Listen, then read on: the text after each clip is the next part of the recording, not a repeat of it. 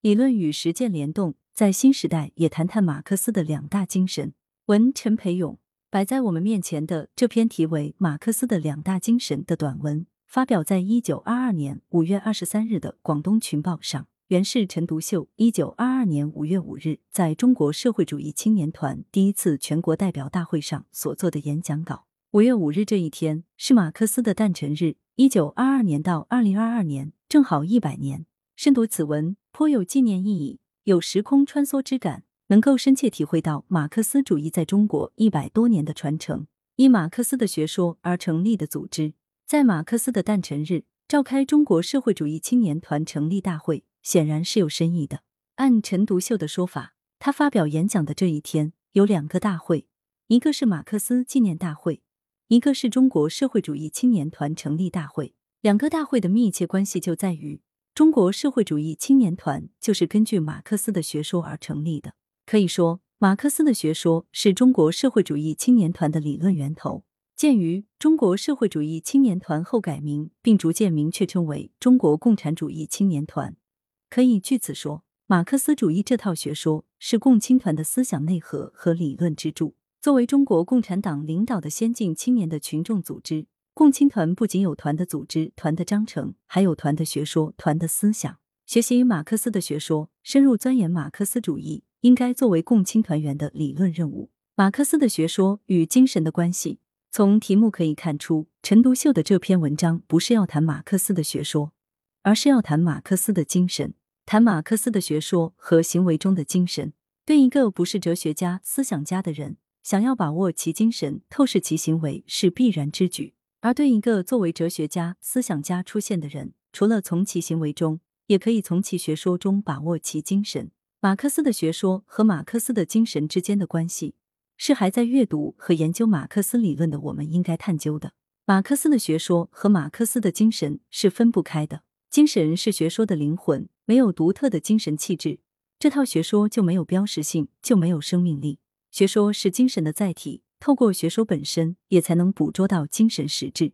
阅读马克思，研究马克思，显然得研究马克思的学说、马克思的观点，把握马克思的精神，也应该从其学说、从其基本观点、逻辑架构、行文表达中去挖掘。不研究马克思的学说，是否可以有马克思学说中的精神呢？不能说一定不行。一个学者没读过马克思的书，但可以不自觉的拥有马克思的书中内涵的精神。反过来说，研究马克思的学说，是否就一定会有马克思学说中的精神呢？那也不一定。对马克思学说了如指掌的人，研究很透很全面的人，不一定就愿意或就能够传承马克思学说中的精神。研究马克思学说研究的很好的学者，反倒有可能一点都不具有马克思的精神。学习马克思，拥有马克思的精神更重要。一位大讲特讲其学说，没有马克思的学说和行为的精神，不是真正的尊重马克思，不是真正的马克思主义者。实际研究的精神，马克思的第一大精神是实际研究精神。在陈独秀看来，马克思的学说之所以是科学社会主义，而不是空想社会主义，是因为其所采取的方法是科学归纳法。他收集了许多社会上的事实来证明其原理和学说。以马克思的实际研究精神做学问，就要研究社会上的各种情形，研究社会的政治及经济状况。青年诸君需以马克思的实际研究精神来研究学问，不要单单以马克思的学说研究而已。如其单单研究其学说，那么马克思实际研究的精神完全失去，不过一个马克思主义的学者了。实际研究精神就是研究实际的精神。就是面向现实社会，而不是只针对某些文本、某些学说、某些理论观点做学问的精神。学习马克思，跟着马克思做学问，要研究马克思的学说，但不能停留在马克思的文本，不去面向现实社会。马克思的学说瞄准的对象是人类社会，其努力的方向是改变现实社会，推进人类历史的进程。这种学说的旨趣，决定了其必须去研究现实的社会，去洞察重大历史事件。去捕捉人类社会发展的规律，谈马克思实际研究的精神，在今天依然具有现实针对性。越强调学术、学科、学问的独立性，马克思主义理论、马克思主义哲学研究就越容易再回到文本，更离文本中自得其乐，就越容易只是把马克思的学说当作学术研究、客观分析的对象。实际上并没有以马克思的实际研究精神做学问。传承马克思实际研究的精神，要掌握面向中国社会现实的马克思主义理论研究方法论，这应该是一种什么样的研究思路和学术进路呢？它不是就文本谈文本，就理论做理论，应该是在中国现实社会中发现问题、分析问题，致力于从学理上、规律上分析问题，在这个环节寻求马克思的学说以及其他理论的帮助，获得看待问题、解决问题的正确方法。并在这个过程中推动马克思主义理论本身的发展。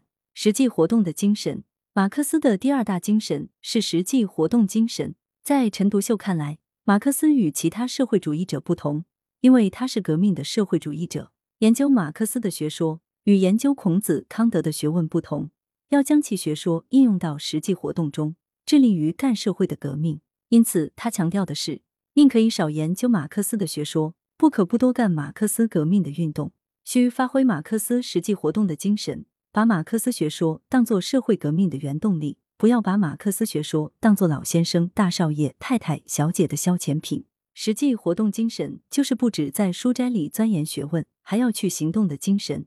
其实也就是我们讲的将理论和实践相结合，以理论指导实践的精神。马克思的学说不是书斋里的学问。他众所周知的理论品格是实践，是致力于引领时代、改变世界。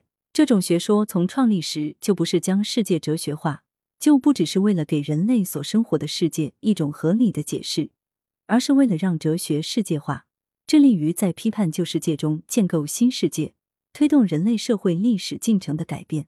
传承马克思的实际活动精神，要求学习马克思、研究马克思学说的我们，积极参与实践。在深入实际中，在调查研究中做到理论与实践、主观与客观之和谐的统一。